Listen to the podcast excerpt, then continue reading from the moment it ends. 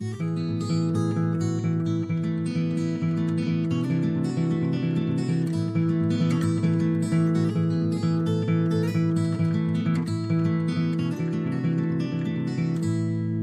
Se alguém está a contar, e eu duvido que esteja, este é o episódio da semana passada de Cinemicção. Chegou finalmente, peço desculpa por isso. Ainda podia fazer aquela cena de será que eu vou voltar a ter episódios em que falo com outras pessoas, mas não acontece. A Zónia está a arder, o apocalipse climático vem aí, há muita gente que está a tentar normalizar o uso da expressão ideologia de género como se isso fosse aceitável e não fosse só conversa de monstro odioso da extrema-direita. Mas pronto. Uh, um, eu estava a pensar que, forma incrível fazer a ligação entre esta terrível introdução e o que eu vou dizer a seguir. Um, quando o podcast começou, tinha sido. Uh, recentemente tinha saído o Birdman do, do Inharrito e eu acho que só depois é que eu cheguei a dizer que eu não gostava desse filme. Eu ia falando com as pessoas sobre isso, uh, que as pessoas estavam muito entusiasmadas. Eu, sei lá, deixo a conversa ir. Mas o Inharrito sempre foi daqueles três amigos realizadores mexicanos, o, aquele que eu gosto menos. Uh, Quaron e Del Toro parecem pessoas fixes que fazem filmes fixes, sendo que o Quaron é o melhor realizador dos três, sem sombra de dúvida. O Inharrito parece-me sempre a pessoa mais pretenciosa que há e os filmes refletem isso mesmo, apesar de algum talento, não é? Uh, isto só porque eu vi o Cronos, que é o primeiro filme do Del Toro de 1993 que eu nunca tinha visto e gostei muito. Acho que é, sei lá, dos filmes que eu vi dele, assim, o mais perfeito, talvez. Uh, é uma história de vampiros sem vampiros, mete imortalidade, mete o Ron Perlman a ser, a ser o Ron Perlman. Já nessa altura ele já tinha essa ligação, já de ser um filme mexicano, já tinha conseguido o Ron Perlman, tipo, uns anos, pouquíssimos anos depois do Belly Monster, aquela série que ele fazia com a Linda Hamilton. Era Linda Hamilton, não era? Nunca vamos saber, não há como confirmar. Sobre um avô, um antiquário, uma neta e um dispositivo para atingir a imortalidade e tem sangue no chão, assim, incrível. E, ah, um bocado por aí. Uh, eu lembro quando vi há uns anos, uns anos, se calhar foi tipo há um ano só. É o, o Segredo da Colmeia, do Vitor Erice, que era. parecia que ele tinha tirado lá todo o labirinto do fauno, o doutor. E nada errado, é um filme incrível, não problema nenhum. Uh, esta semana vi também o Rio Bravo do Hard Hawks com John Wayne, Dean Martin, Ricky Nelson e Angie Dickinson.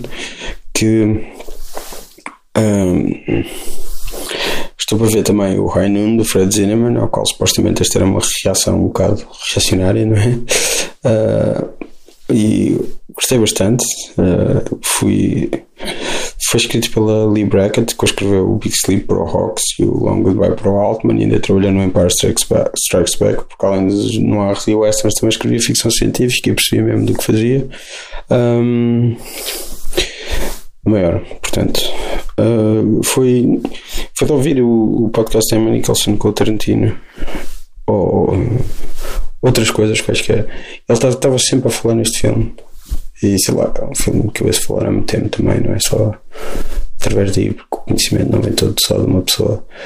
Uh, mas era o Hangout Movie, ele queria fazer o Hangout Movie que ele queria fazer, ou que ele queria que inspirasse quando fez o, o Jackie Brown. E, e é um bocado por aí. E é bastante fixe. E acho que há de ser extremamente uh, revisível não sei, revisível. Pronto, acho que pode ser. Ainda dentro do, do Tarantino. Tenho estado a ouvir finalmente, porque eu não ouvi na altura. Isto foi o quê? 2017, 2016. A temporada do You Must Remember This sobre do podcast Karina Longworth, etc. Sobre o Charles Manson. E o amei, está a ser ótimo. Também só ouvi recentemente os das Dead Blondes e temporadas incríveis e afinal ela vai voltar, etc, etc, etc. Uh, tem muitas coisas que eu nunca soube e outras que eu tinha esquecido quase deliberadamente, tipo Dennis Wilson, que tinha uma espécie de pussy tipo Leonardo DiCaprio, ter andado com a filha adolescente do Mike Love. primo dele, e também Beach Boy. é, é, o pior dos Beach Boys. Eu digo sempre gozar que é o melhor Beach Boy. Prescreveu Kokomo, não é? A canção do cocktail com o Tom Cruise. Aruba, Jamaica, ooh, I wanna take you. Pronto, sou a cantar. Nada. O filme que eu vi foi o Two Weeks in a Town, da Vicente Minelli, o Kurt Douglas, que é o algado violador da Natalie Wood, não é? Não gostei tanto quanto tinha gostado do, da Bad and Beautiful, que vi uma vez na Cinemateca, também é escrito pelo Charles Cheney, tem o Kirk Douglas, realizado pelo Minelli, etc. E também são os bastidores de um filme. Uh, mas gostei bastante, eu mesmo quando não gosto dos filmes, eu gosto sempre da maneira como o Minelli filme, especialmente uh, a cores. Aquilo é suntuoso, uh, mesmo deslumbrante de se ver, etc. Uh, não gosto nada dos Father of the Bride, apesar de gostar do, do Spencer Tracy. Fogo. Como é que eu não estava a lembrar do nome dele? Mas não como está filmado. Incrível. Uh, é, é sempre tão bonito e é sempre tão inventivo. Uh, pá, olha, é por isso que as pessoas ouvem isto, não é? Para ouvirem que o Minelli é fixe. Nunca ninguém tinha pensado nisso, não é? Uh, e acabei de ver Leftovers, que nunca tinha visto até ao fim. Eu vi no início alguns episódios, mas depois fiquei a meio e agora comecei a rever, a ir vendo. E pronto, acabei. São três temporadas. Uh, o final é, é, mesmo incrível.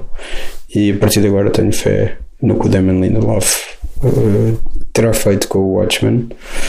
Um, eu também não há necessidade nenhuma de remexer ainda mais no Watchmen.